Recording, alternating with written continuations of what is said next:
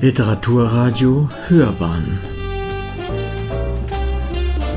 Abseits vom Mainstream.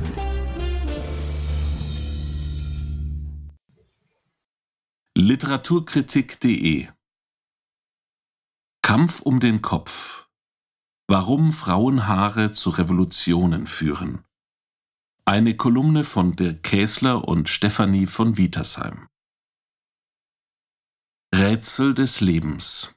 Wie um Himmels willen konnte es nur passieren, dass die Haare von Frauen zu Revolutionen, gar Kriegen führen und dabei so magisch und gefährlich zu sein scheinen, vor allem für Männer, dass manche Gesellschaften, wie aktuell im Iran, Frauen mit langen Haftstrafen drohen, falls sie sie nicht hermetisch bedecken und so vor fremden Blicken schützen. Warum ist das bewusste Abnehmen des Kopftuchs Symbol der global ausstrahlenden feministischen Freiheitsbewegung Woman Life Freedom geworden und sind offene Frauenhaare das Bild von Freiheit und Selbstbestimmung überhaupt?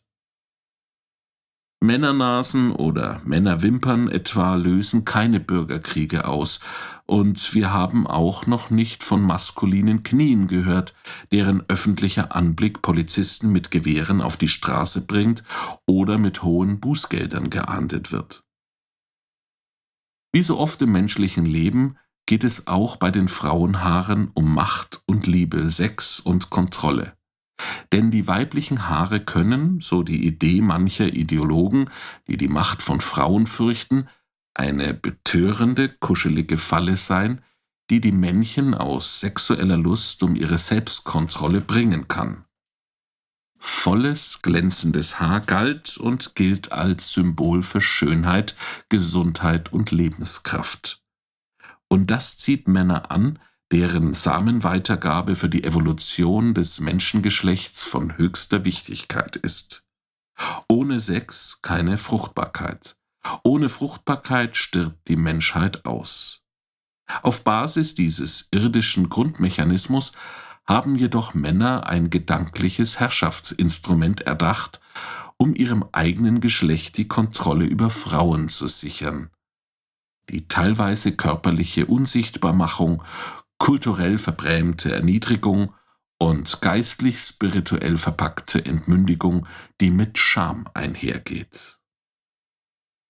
Mullahs und Rabbiner bedeckt den Kopf. Um die Kopfhaare von Frauen toben erbitterte Religionskämpfe, die von Männern dominiert wurden und werden. Wie ungleich Frauen in Religionen behandelt werden, kann man kaum besser erkennen als beim Thema Kopfhaare. Im Islam gilt, dass dessen religiöse Vorschriften über das Verhüllen der Kopfhaare von Frauen damit zu tun hat, dass das sexuelle Begehren der Männer nicht gereizt werden darf. Männer, so die Begründung, würden vom Anblick weiblicher Haut und Haare ja schon allein von ihren Körperumrissen derart erregt, dass sie sich nicht mehr kontrollieren können. Die Vergewaltigung wäre demnach die natürliche Reaktion des Mannes. Die Frau, die ihre Haare nicht verbirgt, dürfe sich nicht beklagen, wenn der durch sie erst wild gewordene Mann über sie herfällt. Frauen, die seit 1979 im Iran ihre Haare auf der Straße nicht ganz verhüllen, werden von männlichen und weiblichen Mitgliedern der sogenannten Sittenpolizei als Schlampen beschimpft, in Busse gezerrt und auf Polizeistationen schikaniert, eingesperrt und im schlimmsten Fall gefoltert. Das ist aktuell nicht nur im Iran so. In Indonesien kommt es derzeit immer öfter vor, dass Frauen, die ihre Kopfhaare nicht verbergen, auf offener Straße die Haare abgeschnitten werden, wie seriöse Medien berichten.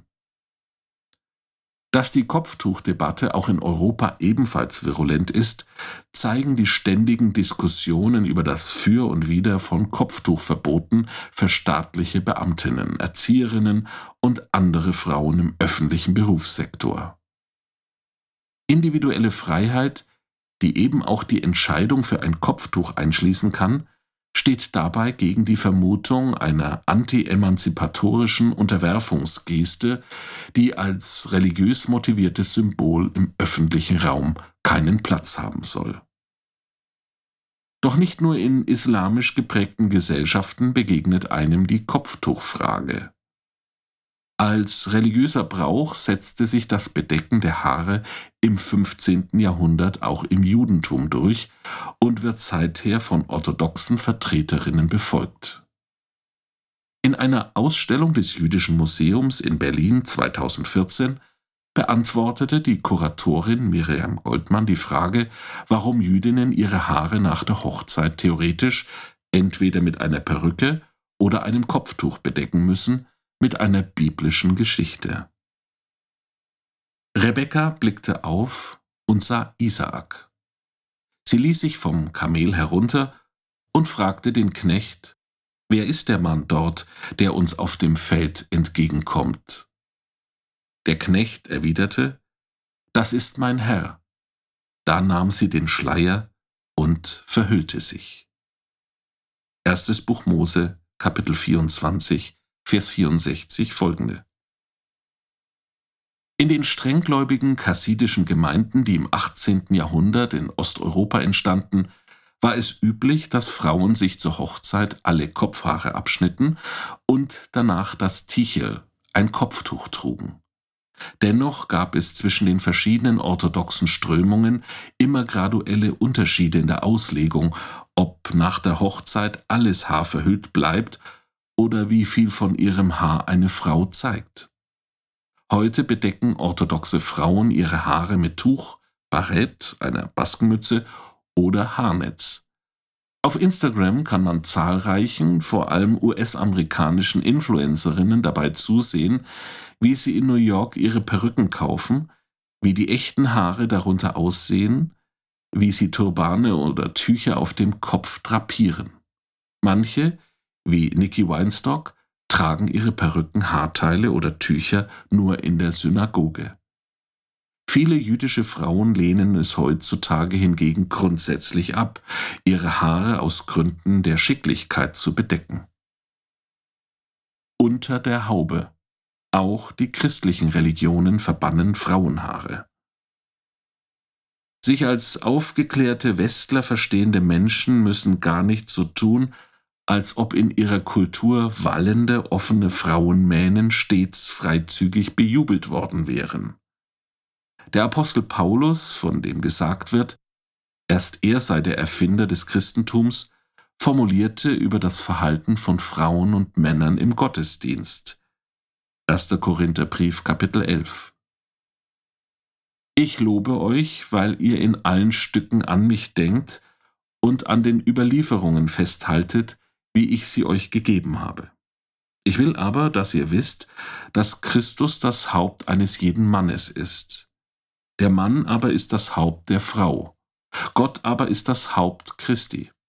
Ein jeder Mann, der betet oder prophetisch redet und hat etwas auf dem Haupt, der schändet sein Haupt. Jede Frau aber, die betet oder prophetisch redet mit unbedecktem Haupt, die schändet ihr Haupt denn es ist gerade so, als wäre sie geschoren. Will sie sich nicht bedecken, so soll sie sich doch das Haar abschneiden lassen.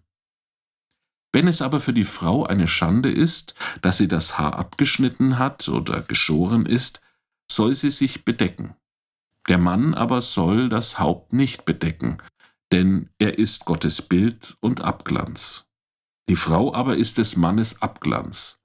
Denn der Mann ist nicht von der Frau, sondern die Frau von dem Mann.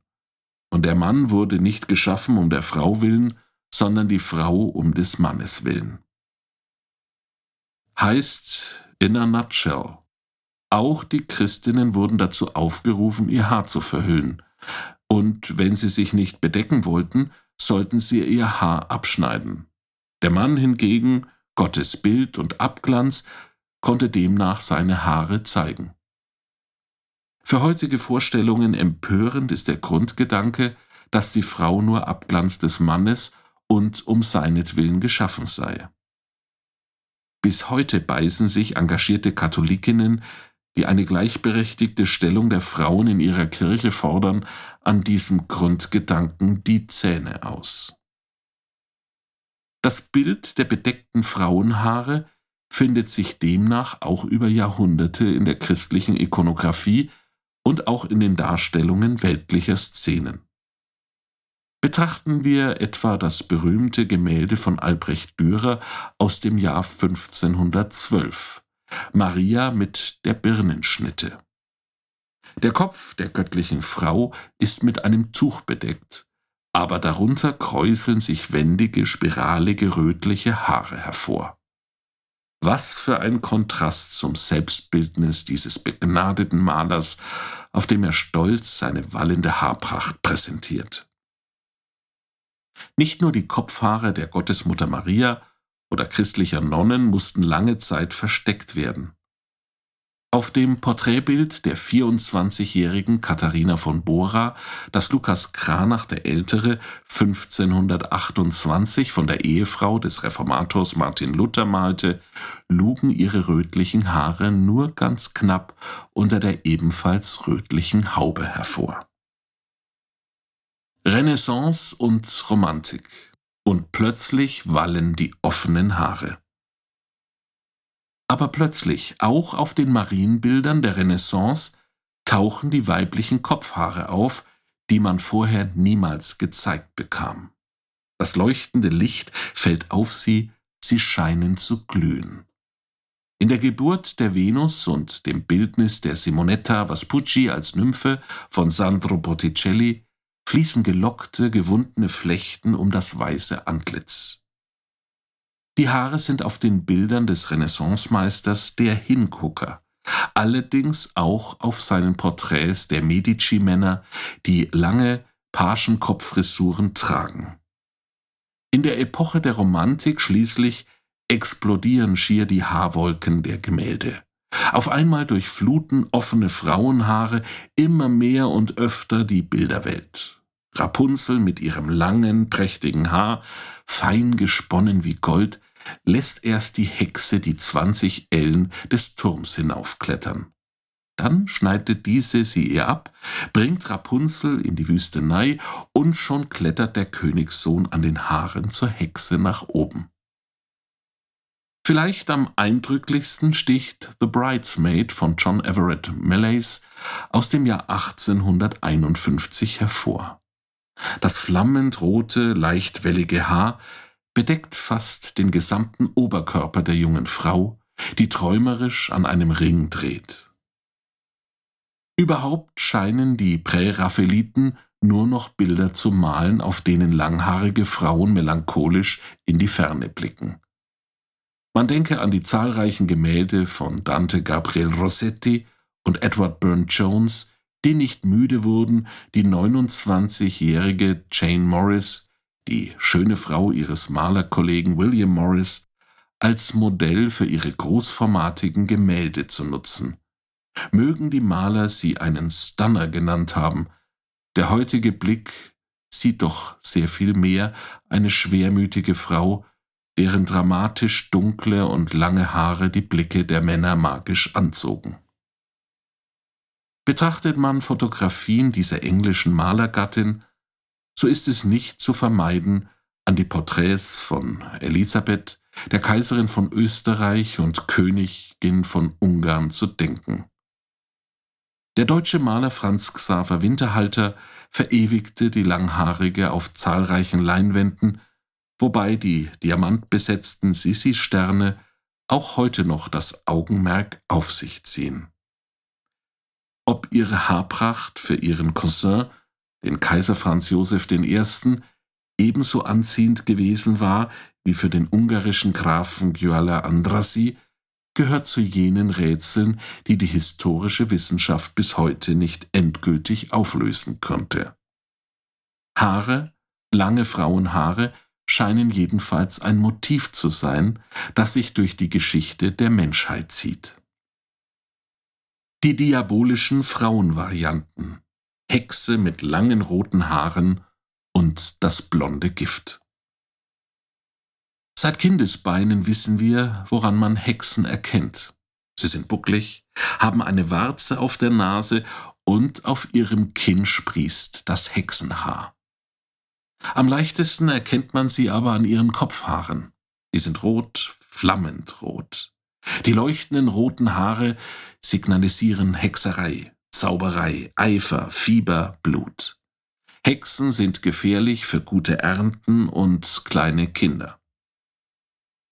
Ende August 2023 fand es wieder statt, das International Red Hat Festival im niederländischen Tilburg. Bei aller Freude über die lachenden Menschen sollten die bunten Bilder nicht darüber hinwegtäuschen, dass sie für die Rechte von Rot schöpfen und gegen ihre Diskriminierung kämpfen. Red Hats International soll rothaariges Selbstbewusstsein stärken. Die rothaarigen Hexen wehren sich gegen die Herrschaft der Märchenprinzessinnen, die immer blaue Augen und lange blonde Haare haben. Doch auch blonde Haare scheinen in der Literatur für Männer gefährlich zu sein. Zu Bacharach am Rheine wohnt eine Zauberin. Sie war so schön und feine und riss viel Herzen hin und brachte viel zu Schanden der Männer ringsumher, aus ihren Liebesbanden war keine Rettung mehr. Da sitzt sie also, die Lorelei, auf dem Felsen und kämmt sich ihre goldenen Haare. Und die Männer auf den Booten schauen hinauf, die Schiffe geraten in einen Strudel, kentern und sinken auf den Grund des Rheins. Filmisch am überzeugendsten hat diese gefährliche Anziehungskraft die lange blonde Haare auf manche Männer ausüben, der Münchner Filmemacher Helmut Dietl in seinem Meisterwerk Rossini oder die mörderische Frage, wer mit wem schlief, von 1997 gezeigt. Als der Filmemacher Uhu Zigeuner, das Filmego Dietls, eine Hauptdarstellerin für sein Projekt der Verfilmung des Bestsellerromans Die Lorelei, gemeint ist der Roman Das Parfum, des menschenscheuen Schriftstellers Jakob Windisch, gemeint ist Patrick Süßkind, sucht, erscheint plötzlich eine Frau, die sich Schneewittchen nennt. Und dann steht sie da, Veronika Ferres, vor dem Fenster, hinter dem die Filmleute sitzen. Und sie geht in das Restaurant hinein. Ihr langes, blondes Haar bedeckt ihren halben Rücken und damit verkörpert sie den Inbegriff männlicher Sehnsucht nach Erlösung durch Sex mit ihr. Sie ist jung, sie ist groß, sie ist blond, sie ist schön. Fünf Arme möchtest du haben, stammelt der liebestolle Wirt Paolo Rossini alias Mario Adorf. Und drei Schwänze, erwidert Uhu Zigeuner. Und sie alle verfallen der blonden Schönheit, die ihnen den Kopf verdreht, mit tragischem Ende. Ob blond, rot, schwarz, braun oder weiß, Fakt ist, die offenen Haare waren und sind in allen drei monotheistischen Religionen, zumindest nach der strengen Lehre, ein sündig konnotiertes Attribut der Frauen, das Männer nutzten, um diese zu kontrollieren und zu unterwerfen. Die mutigen iranischen Frauen, die in diesen Tagen auf die Straße gehen, um sich auch unter Lebensgefahr vom Kopftuch zu befreien und ihre Haare zu zeigen, stehen für Stolz und Gleichberechtigung aller Menschen, die so leben möchten, wie sie es wünschen. Sie hörten die Kolumne Rätsel des Lebens von Dirk Käsler und Stefanie von Wietersheim. Sprecher Matthias Pöllmann.